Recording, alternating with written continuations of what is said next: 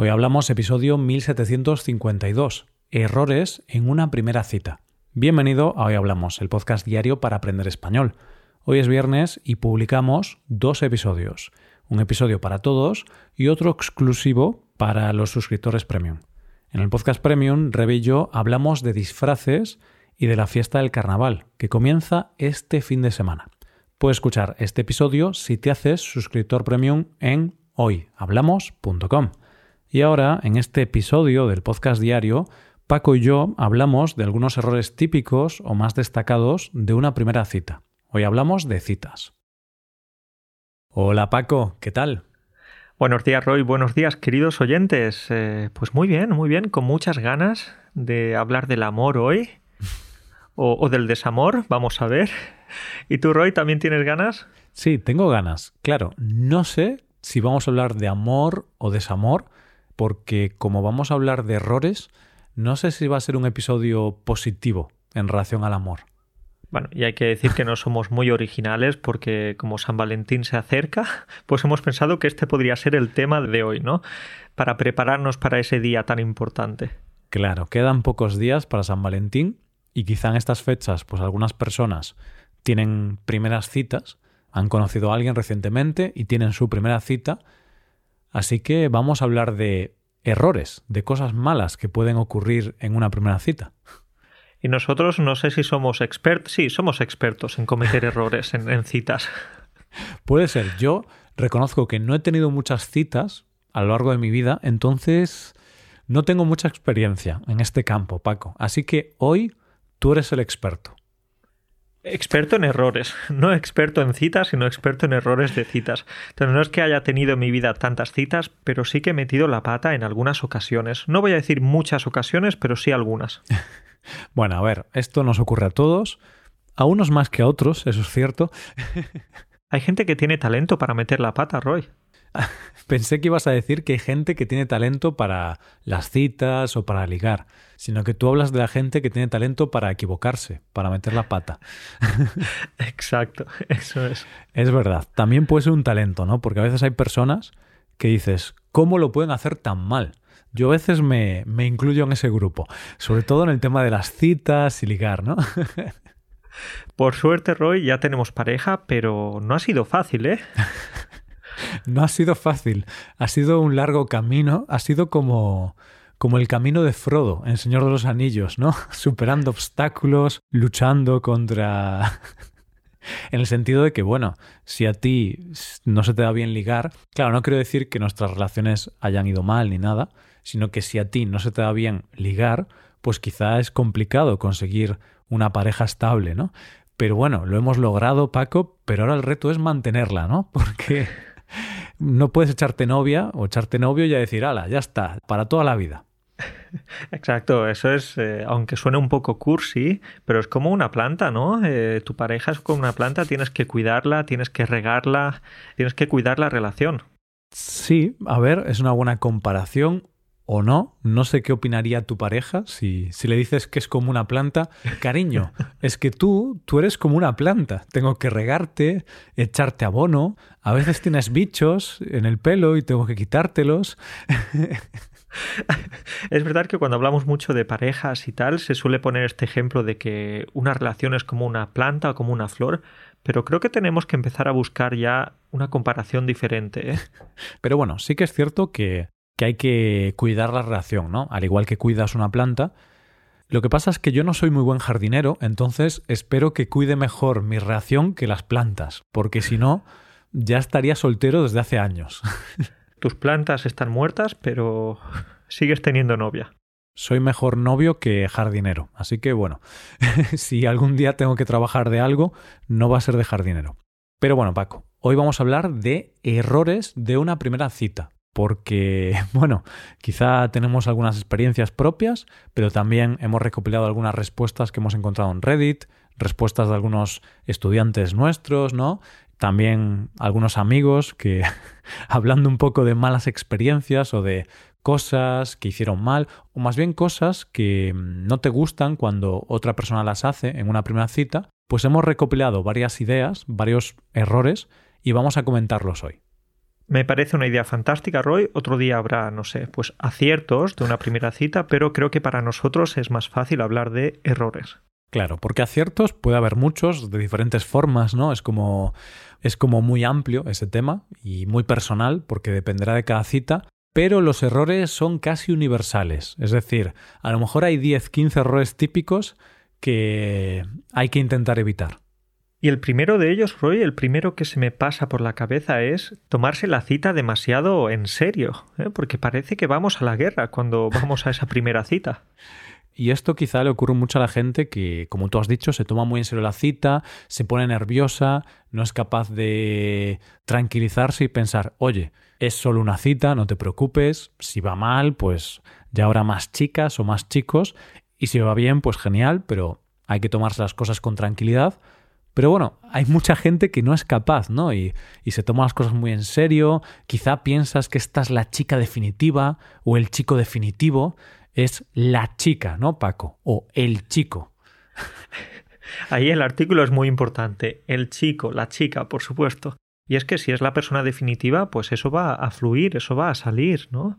Pero cuando nos ponemos ahí tan nerviosos, empezamos a sudar, decimos tonterías o más tonterías de lo normal, Empezamos mal, ¿eh? Claro, entonces si no está relajado no va a fluir. Esto me recuerda un poco a la serie de Cómo conocí a vuestra madre. No sé si te acuerdas de esta serie, que ya sí, claro. finalizó hace bastantes años, que Ted Mosby siempre estaba buscando la chica. Él decía The One en inglés, que lo podríamos traducir como la chica, porque decir la única en español no, no queda bien en este contexto, entonces sería como la chica, la definitiva. Y él siempre estaba como obsesionado en encontrar la chica definitiva, la chica con la que tendría hijos, con la que se casaría y con la que envejecería. Y es como, chico, relájate. se ponía mucha presión encima, ¿no? Es como, chico, relájate un poquito, que cuanto más lo intentas, más difícil es eh, que llegue. Hmm, al final, si lo fuerzas, no, no funciona muchas veces. Bueno, pues ese sería el primer error pensar que es la chica definitiva, el chico definitivo, como ponerte mucha presión esa primera cita y al final pues va a ir muy mal, ¿no? Relájate, disfruta y si no va bien o la cita no funciona en el sentido de que ya no hay una segunda cita, ya no hay interés mutuo, no pasa nada, al menos intenta divertirte, ¿no? Si al menos te divertiste, no es un fracaso o no has perdido el tiempo. La frase que solemos decir eh, los que no tenemos mucho éxito en los deportes. Lo importante es participar. Bueno, Paco, pasamos al segundo error que hemos leído bastante en Internet. Mucha gente cuando en algunos foros y tal hacían la pregunta de cuáles son los errores típicos en una primera cita. Mucha gente decía lo mismo. Hablar de tu ex la mayor parte del tiempo o mucho tiempo, ¿no? Puedes mencionarla o mencionarlo, pero hablar mucho de tu ex es un error garrafal en una primera cita. Y es un error tanto si hablas de una manera buena, positiva, como si la criticas, si estás hablando todo el tiempo de esa persona de manera muy mala. Sí, porque si hablas bien, puede parecer que la echas mucho de menos, quieres volver con ella y quizás simplemente estás buscando a otra persona para pasar el tiempo o llenar un vacío. Entonces, claro, para la otra persona va a ser un poco raro. Pero si hablas mal, yo pensaría, uff, ¿realmente la historia era así o es que tú eres la persona negativa? Es decir, tan mal era tu ex o a lo mejor, no sé, no me daría buena sensación, ¿sabes? Sí, que otra persona hable tan mal de alguien con quien ha compartido tantos años o tanto tiempo de felicidad, de bueno, de infelicidad, pero, pero ha compartido bastante tiempo. Entonces queda muy feo eso de, de criticar a otra persona incluso si ya no te llevas bien. Hmm, claro, por eso a mí reconozco que no, no me gustaría tener una cita y que la otra persona hablase de su ex. Obviamente, si lo mencionas, si mencionas cuatro cosas, oye, no pasa nada, pero bueno, no hay que dedicarle mucho tiempo. Vale, Roy, pues dicho esto, hablemos del tercer error y este es uno de mis favoritos. ¿Por qué? Porque un error muy habitual de algunas personas, no sé si a mí también me ha pasado en alguna ocasión, es ir muy deprisa ir muy deprisa en el sentido de hablar de cosas serias, ir demasiado lejos en esa primera cita. Preguntar cosas como, no sé, eh, ¿quieres casarte? ¿Quieres que tengamos hijos? Cosas así. Hablar sobre temas que son bastante serios de la relación y que no es necesario saber si quieres casarte, si quieres tener hijos, si quieres vivir en el campo o en la ciudad. No es necesario saber eso en la primera cita. Oye, después de unas cuantas citas, pues sí que puedes empezar a hablar sobre esto, pero en la primera cita o en la segunda no es muy necesario.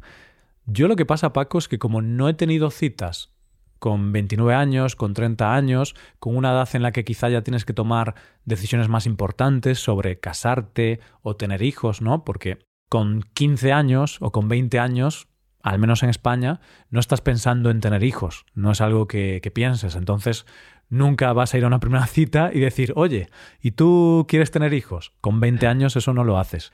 Entonces yo nunca he podido cometer este error porque como llevo con Rebeca desde, desde que tenía 23 años, si no me equivoco, pues no, no le dije a Rebeca, bueno, ¿tú cuántos hijos quieres tener?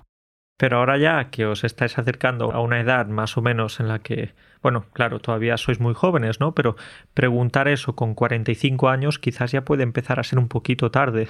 Claro, entonces sí que hay una edad de 30, 35 años que sí que es normal que preguntes estas cosas, pero oye, quizá déjalo para la segunda cita o, para la tercera, ¿no? Yo entiendo que a lo mejor no quieres perder el tiempo porque si tú quieres tener hijos y la otra persona no, quizá no vas a empezar una relación si, si está tan claro que tú quieres tener hijos y la otra persona no.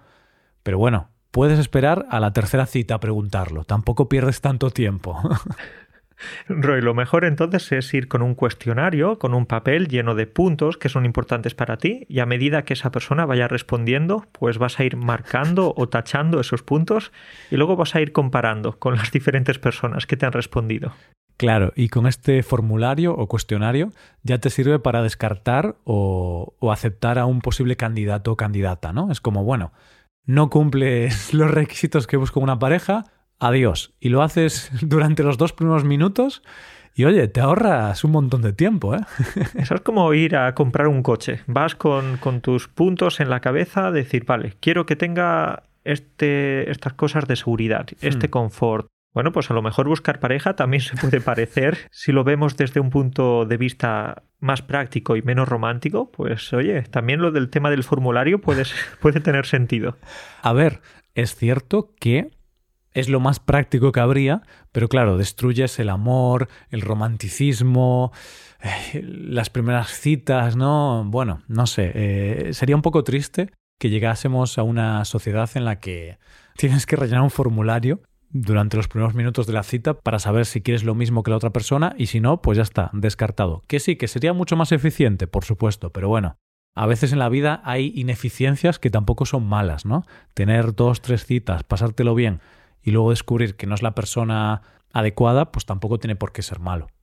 Exacto. Al fin y al cabo, pues incluso si esa relación no acaba en nada, en nada más serio, pues eh, has estado compartiendo charla con, con algún desconocido. Hmm, y no tiene por qué ser una pérdida de tiempo, ¿no? Al final es una experiencia más en tu vida.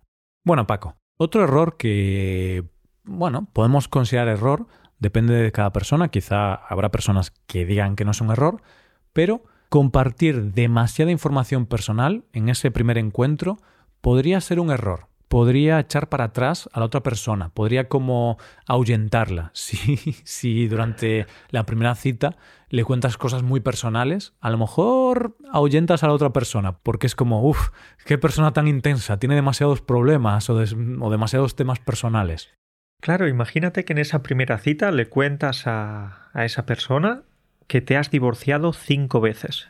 Que te has divorciado cinco veces y que tienes once hijos. Bueno, es decir... Bueno, eso puede asustar a la otra persona. Sí, sí, sí, me asusta hasta a mí, que no estoy en la, no estoy en la cita. Este es un ejemplo un poco exagerado, pero sí que es cierto que a lo mejor si cuentas muchas cosas personales en la primera cita, me he divorciado tres veces y tengo cinco hijos y tengo una deuda que me está costando mucho pagar y tengo problemas con mi padre porque nos llevamos mal y además tengo esta enfermedad y cada semana tengo que ir al médico y... Es decir, no es que tengas que engañar o, o construir una personalidad falsa, pero quizá podemos esperar a que haya más confianza para contar algunas cosas como estas que son más íntimas. Esa es mi opinión, Paco. Sí, estoy de acuerdo y al fin y al cabo ocultar información no es engañar, ¿no? Es decir, esas cosas pueden salir con el paso de los días, cuando haya más confianza y no tienes que contar cosas que no quieras en la primera cita. Hmm. Bueno, me ha hecho gracia tu frase de ocultar información no es engañar. Esto obviamente podríamos debatirlo, ¿no? Y creo que alguna vez lo hemos comentado, pero sí que es cierto que a lo mejor ocultas alguna información simplemente porque no es el momento de, de debatir sobre eso o de charlar sobre eso. Quizá pues tienes un hijo y no quieres contárselo a esa persona en la primera cita, se lo cuentas en la segunda o en la tercera. No es necesario que en la primera pues se lo cuentes. Oye, habrá gente que sí que considere que, que es necesario, ¿no? Quizá algunas personas dicen, no, yo tengo un hijo, soy padre o madre soltera y me gusta que la persona con la que estoy lo sepa para que no se lleve una sorpresa y me gusta ser transparente. Oye, si tú lo ves bien, pues adelante. Exacto, que tampoco no has matado a nadie, ¿eh? que por tener un hijo, dos, tres o los que tengas tampoco es, eh, es, nada malo, ¿no? Pero sí, mm, no todo el mundo a lo mejor se va a sentir cómodo en una primera cita hablando de esas cosas. Hmm. Sí, y sobre todo también de otros temas más personales, ¿no? Como pues que tienes una deuda o algo así, o que tienes problemas con tu familia. Son temas complejos, son temas difíciles de los que hablar, y en la primera cita buscas más divertirte, relajarte, conocer un poquito de forma más superficial a la otra persona. Obviamente después de unas cuantas citas ya vas poco a poco conociendo más a la otra persona, pero en la primera cita es superficial, ¿no? Es más por encima, una idea general. En la primera cita tienes que demostrar que eres más o menos normal. que no eres una persona demasiado rara. Claro. Para que la otra persona no salga corriendo. Es que tú imagínate, Paco, que yo en la primera cita a Rebeca le hubiese contado pues todos mis problemas o lo que sea, que le hubiese contado todos mis secretos, mis inseguridades, mm, mis gustos, mis aficiones o lo que sea. Yo soy un poco peculiar para algunas cosas, ¿vale?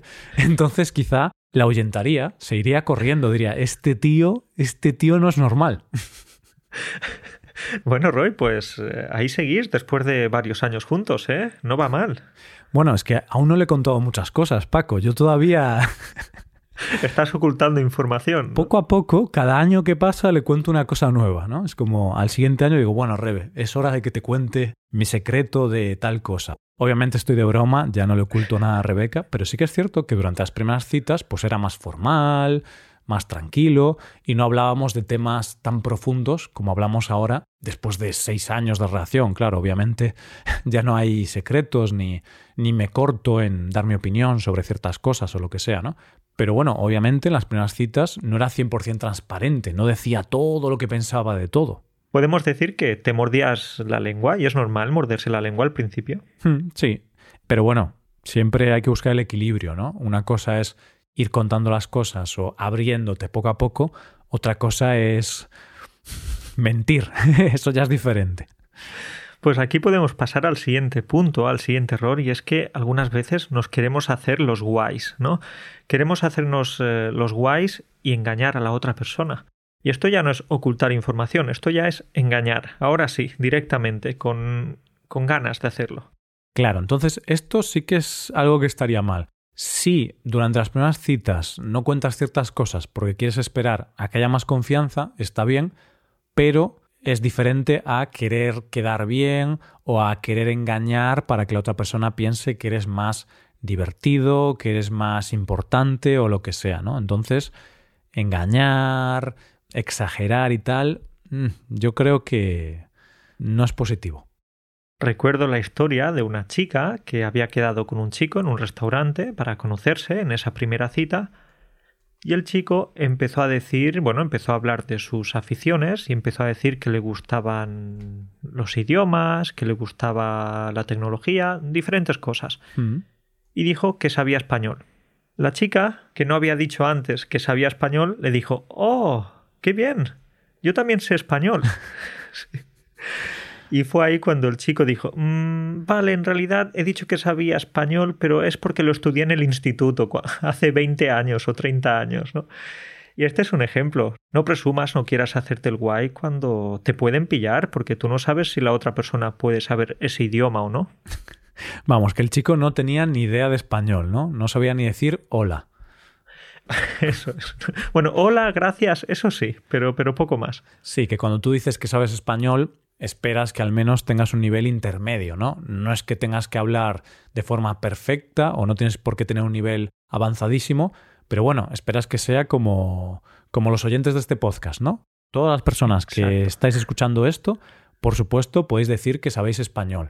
Pero si llevas dos semanas utilizando una aplicación para aprender español, quizá no es el momento de decir sé español. Puedes decir estoy aprendiendo español pero aún no lo sabes. empezando, exacto, pero no sé español. Pues este chico en su primera cita dijo que sabía español, ¿no? Y oye, quieres impresionar a la otra persona, quieres quedar de guay y, y, luego lo único que pasa es que puedes quedar peor aún. Claro, hay que ser realistas. Si no sabes ningún idioma, pues no lo sabes, no pasa nada, ¿no? Tendrás otras cosas buenas. Céntrate en lo bueno. Pero bueno, si no tienes ninguna cosa buena, pues miente. es la única solución. si no tienes ninguna afición, si no te gusta nada, si eres la persona más aburrida del mundo, miente. Es una obligación mentir ahí. O no, o busca gente parecida a ti, ¿no? Es como, bueno, ¿y cuáles son tus aficiones? no tengo ninguna. Bueno, yo tampoco. Nos casamos.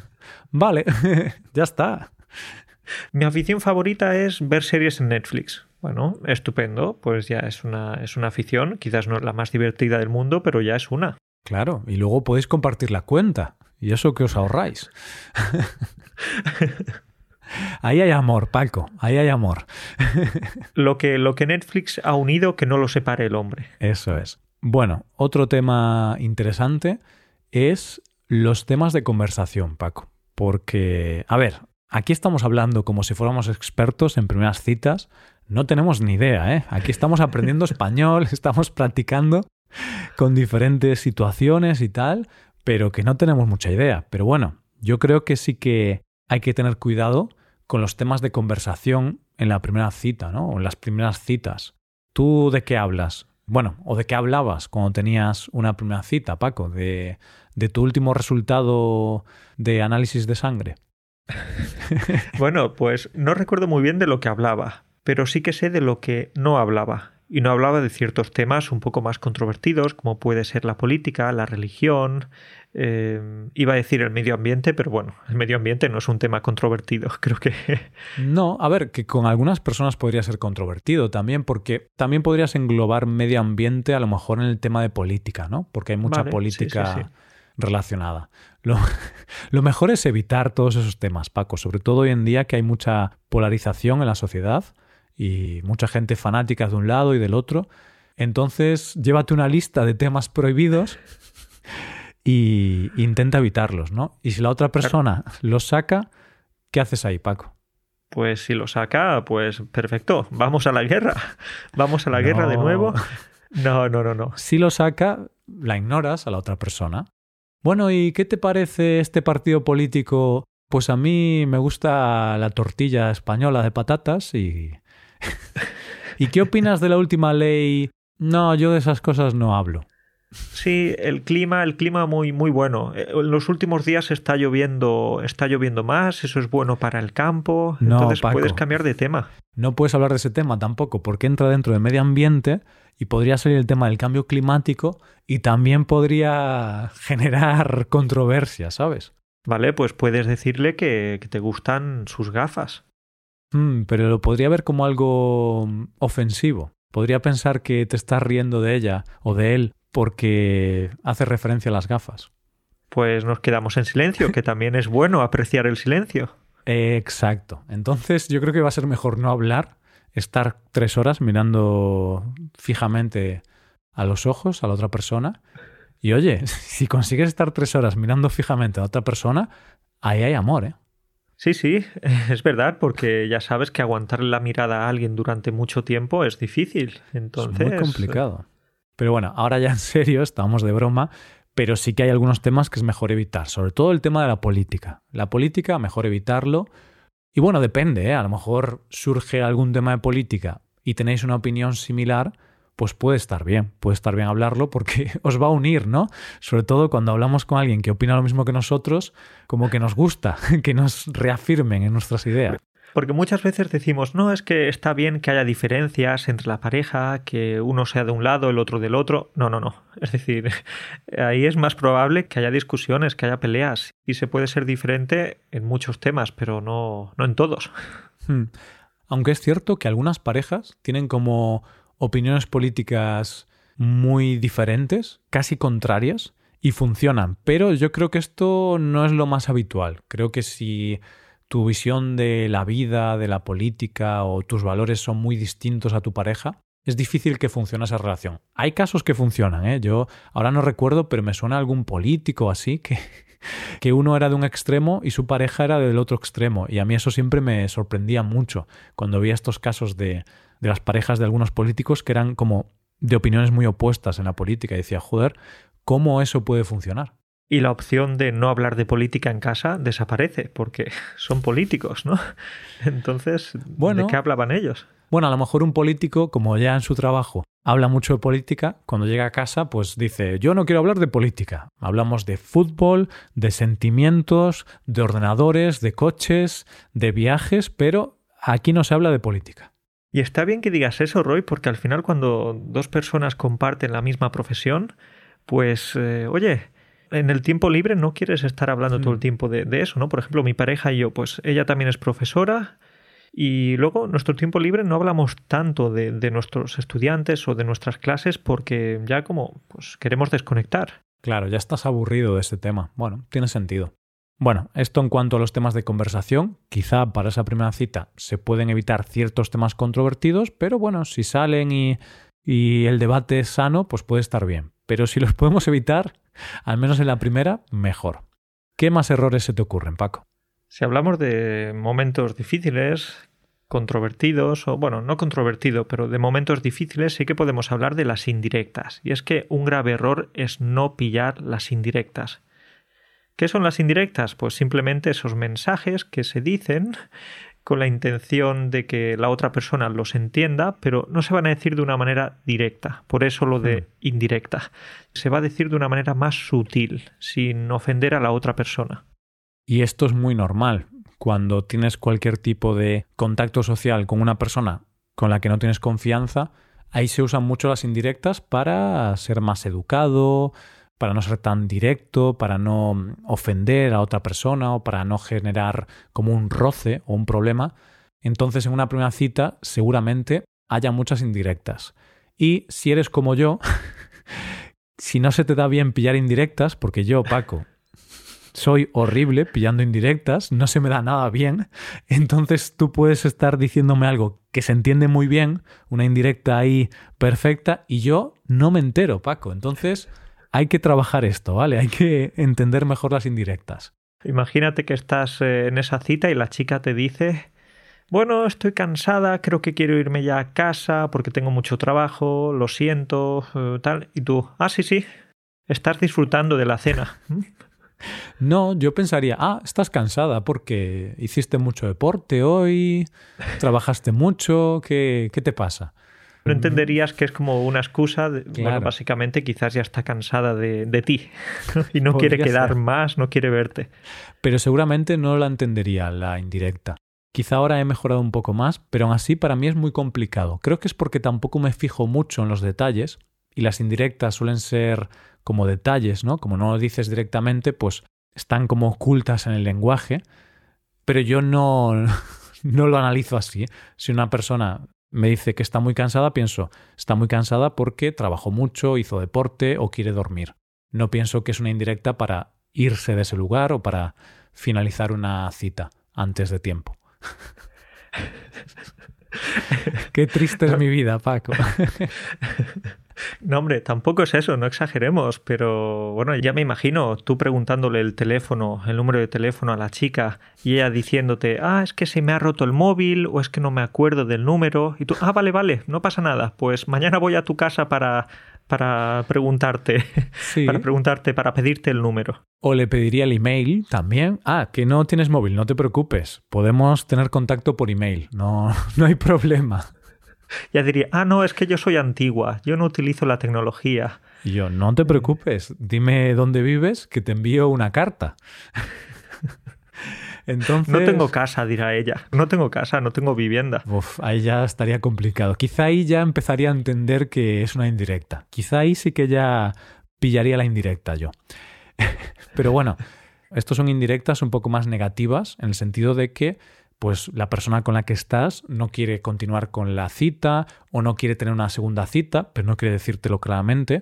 Pero luego también hay indirectas más positivas, ¿no? A lo mejor la cita va bien, quizá podéis acabarla con un beso y a ver si tú estás con una chica, hablo de mi caso, por ejemplo, la chica, en mi experiencia, nunca me ha dicho bésame, ¿no? hay como un lenguaje no verbal que tienes que entender y que a mí tampoco se me daba muy bien entender. Sí que luego más o menos entendía, pero para mí eso era como como física cuántica, ¿sabes? Entender el lenguaje corporal. No, eh, puede ser difícil en ocasiones leer ese lenguaje corporal y a lo mejor tú piensas, uh, se está mm, mordiendo los labios hmm. o está jugando con la lengua. Bueno, pero puedes pensar que simplemente tiene los labios secos y, ya está, ¿no? Sí, y yo de hecho siempre tenía como un sesgo negativo. Entonces, aunque a veces a lo mejor estaba una primera cita y había ciertos indicativos de lenguaje corporal que a lo mejor sí que podía besar a esa chica, yo siempre pensaba, no, creo que no, porque los pies los tiene mirando para el otro lado, no me está tocando el hombro lo suficiente. Es como que mi mente estaba trabajando a 100 por hora, pero mal.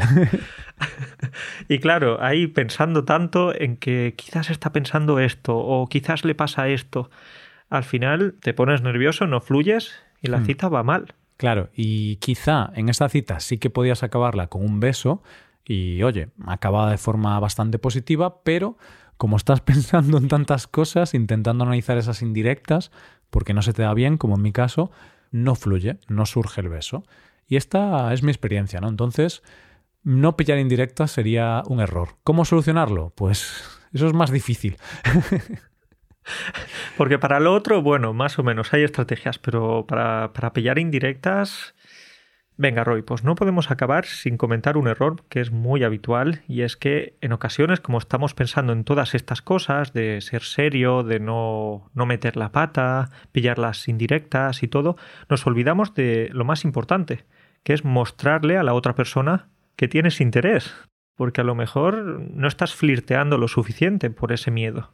Claro, obviamente si no tienes interés no lo vas a hacer, es normal, pero a veces sí que puede ocurrir que estés nervioso o nerviosa y no quieras meter la pata, porque como hoy hemos hablado de muchos errores, pues tienes esta lista de errores en tu cabeza y dices, vale, no puedo hablar de mi ex, no puedo ir muy deprisa, no puedo compartir demasiada información personal, y te olvidas de que en una cita hay que flirtear, hay que coquetear un poquito, ¿no? Hay que trabajar ese lenguaje no verbal, los gestos, las miradas, las risas, todo eso.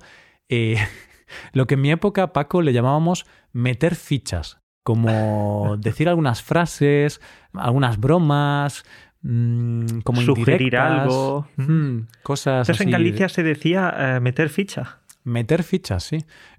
no sé por qué, pero decíamos eso. Ah, le estoy metiendo fichas a esta chica, tal. Y era como que estaba coqueteando con ella. Estaba flirteando con ella. Diciéndole indirectas y cosas así. Me gusta esa expresión de meter fichas porque en el sur decimos, o no sé si en el sur, quizás también por otras partes de España, decimos tirarle la caña a alguien. Como si mm. estuvieras pescando con la caña, entonces tú tiras la caña para intentar cazar algo. Vale, pues esa expresión también la conozco, aunque en Galicia no se usa tanto, se usa más meter fichas. Pero bueno, no sé ahora qué dirán los jóvenes de 15 años o de 20 años, porque este vocabulario va cambiando, pero en mi época sí que decíamos meter fichas. Entonces eso, flirtear un poquito, dejarle caer a la otra persona que te interesa para que todo fluya bien. Si es así, claro, si no te interesa, pues no vas a flirtear. Pero a veces por nervios puedes olvidarte un poquito de, hacer esto. Roy, pues con esto ya tenemos las técnicas adecuadas para para, no sé, iba a decir para ligar o hacerlo bien en, la primera cita, pero no sé si esto le va a servir a alguien. A ver, eh, quizás sirve para no hacerlo muy mal. es como si evitas estos errores, pues oye, no lo haces muy mal, pero para hacerlo bien, eso ya depende de ti, querido oyente. Exacto cada uno que eso, que utilice sus armas como pueda y oye, mucha suerte para esta gente. Mucha suerte para todos y también los que ya tenéis pareja, pues dadle un regalo bonito a vuestra pareja en este San Valentín, que es dentro de unos días. Y los que no tengáis pareja, pues eh, haceros un buen regalo a vosotros mismos. ¿eh? También, eso es. Bueno, pues nada, Paco, un placer como siempre, cuídate mucho y hablamos la semana que viene. Un abrazo para ti y para todos, hasta luego.